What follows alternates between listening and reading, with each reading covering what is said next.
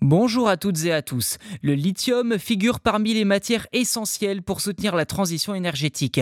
Des smartphones aux voitures électriques en passant par les mégapacks et les batteries géantes destinées à alimenter les réseaux électriques et à stocker les énergies renouvelables, le lithium est la solution privilégiée par les industries du monde entier afin d'alimenter les objets qui font partie intégrante de nos vies. En conséquence, le lithium est omniprésent et son utilisation devrait encore augmenter au cours des prochaines années. Cependant, cette croissance pourrait être compromise si les réserves mondiales ne sont pas suffisantes.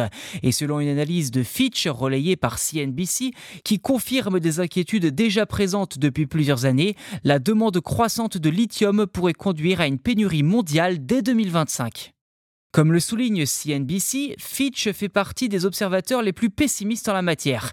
Bien que la perspective d'une pénurie soit envisagée depuis un certain temps, d'autres analystes estiment qu'elle pourrait survenir plus tard. Cependant, selon Finch, la Chine, qui semble insatiable en matière d'or blanc, joue un rôle crucial dans cette situation. Grâce à sa politique commerciale très agressive et à des subventions publiques massives qui suscitent désormais des préoccupations au sein de l'Union européenne, la Chine exerce une forte influence sur un déjà en difficulté.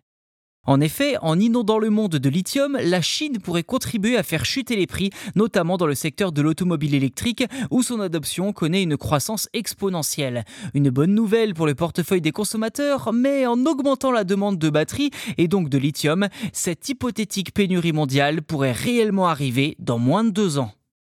Voilà pour cet épisode, n'hésitez pas à vous abonner au podcast si ce n'est pas déjà fait sur votre plateforme d'écoute préférée, c'est gratuit, en plus vous serez les premiers informés lors de la sortie des futurs numéros.